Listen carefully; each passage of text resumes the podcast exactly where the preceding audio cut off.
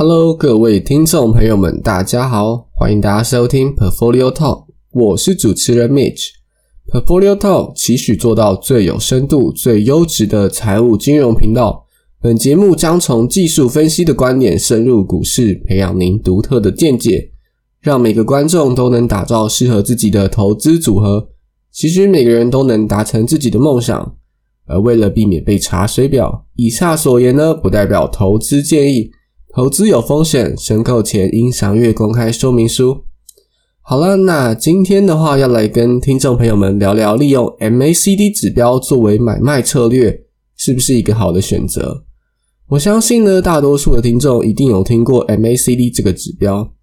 那中文名字的话呢，叫做指数平滑异动移动平均线。超级难念的啦。那英文的话呢，叫做 Moving Average Convergence and Divergence。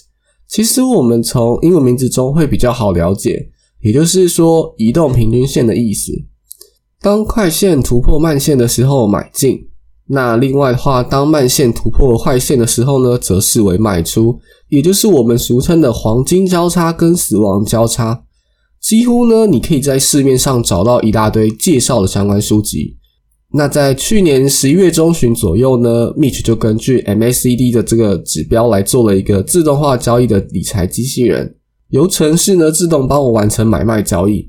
我那时候想要做这个 side project 呢，是因为 Mitch 专精的财务领域是比较属于中长期的投资，那我希望能尝试看看短期投资的研究。那在当时的时候呢，我找了不少的影片，其实有看到蛮多都是在讲 MACD 这个指标的。他们利用黄金交叉与死亡交叉作为买进卖出的点位。我非常的想知道这个策略是不是可行的，也因此呢，才诞生了这个理财机器人。那我当时所选的标的是黄金，那时候黄金的价格呢约在一千八百九十元左右。那该交易平台上面黄金的点差是零点四五元，点差的意思呢是指说你在同一个时间点马上买又马上卖会差了零点四五元，你可以当做是一个交易成本的概念，表示呢一万元呢会被抽取二点三元的手续费。那 Mitch 呢让这个程式自动跑了一个礼拜，那我的策略是只做买进不做放空，每次呢都买一千美元，最后总共做了四百零九次的交易。我最后呢，总共赔了两百一十三点一二美元，损失呢是二十一点三 percent。那在这个四百零九次的交易当中呢，呃，我发现交易成本总共侵蚀了我九点七 percent 的报酬率。那剩下来的十一点六 percent 呢，更说明了这个交易策略本身是非常失败的。虽然我的交易成本非常小，但实际上在当冲的结果中呢，交易成本往往会耗损很大量的报酬率。其实啊，从这个实验结果当中，我发现了几点。第一点，在股票的历史价格当中，每秒都会有跳动，不过这些的跳动都不是太大。那如果下一秒的价格更大或者是更小，就会出现讯号，造成机器人频繁的交易。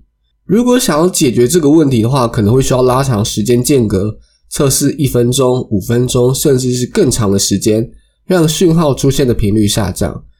那第二点的话是，当时的时空背景的黄金价格没有一个很明显的趋势，并不是一个大行情或者是大利空，加上黄金的波动本身比较小，意味着呢可以套利的空间也会比较小。所以说，如果可以转往像是比特币这种波动大的标的上的话呢，或者是说加入更多的指标来判断目前的趋势是利多或者是利空的话，如果是趋势明确的话呢，我们才会采取交易。也许就可以得到更好的结果也说不定。第三点的话是，哎，可能我们得需要避开交易的尖峰期。通常我们在做短线交易的时候呢，会避开开盘的时段，因为这个时候可能会受到昨天消息的影响，增加了盘中的不确定性。那我猜这些因素都可能会导致 performance 不好的原因嘛。那当然，如果听众们对于这个主题非常有兴趣的话呢，也可以再想想说。还有没有其他的指标可以再放进来，或是目标标的的特性等等？那如果都可以加入到城市当中的话呢？那其实就会像是真人在做决策一样。不过，就像 Mitch 的实验结果显示，你的策略本身不好的话呢，即使你交给电脑自动化操作呢，那么它的 performance 也不会很好。那到这边的话呢，Mitch 想要给观众们一些建议。就我的观察来看，我认为可靠的想法比专业技术更显得稀贵，所以你必须要不断的充实个人能力，多看看书籍、商业周刊或者是学术期刊。也许呢，你需要多关注这个社会上的资讯。每年呢，其实你会发现有很多的金融机构举办很多的投资比赛，其实呢，就是他们想要从中看看有没有新的 idea。所以，如果你自认为有非常棒的 idea 的话呢，你是可以交由专业的工程师帮你开发交易的程式哦。而且呢，你只是要求程式未动的话，实际上也不会太贵啦。好，那话题有点扯远了。从今天这个故事啊，其实要告诉我们一件事情：如果你突然有一个交易策略，其实你可以先试着用过去的历史资料测试看看，而不是马上拿自己的钱试试看。其实我们透过历史数据的回测呢，能够让我们更明白说交易策略的好坏，甚至呢可以发现一些平时想象不到的问题。我想呢，这也是数据所能够带给我们的一个很强大的力量。好啦，那我想今天的主题呢也差不多到这边了。那我插播一下我上次说的事情。呃，上次呢，我拜托了一个好哥们呢，要设计一个聊天室。不过最近他跟我说要换工作比较忙，然后呢又迷上了打新的电脑游戏，他还跟我说很浓，要花不少时间。哎呀，看来这个聊天室目前可能难产喽。所以蜜群呢打算先开一个 Google 表单。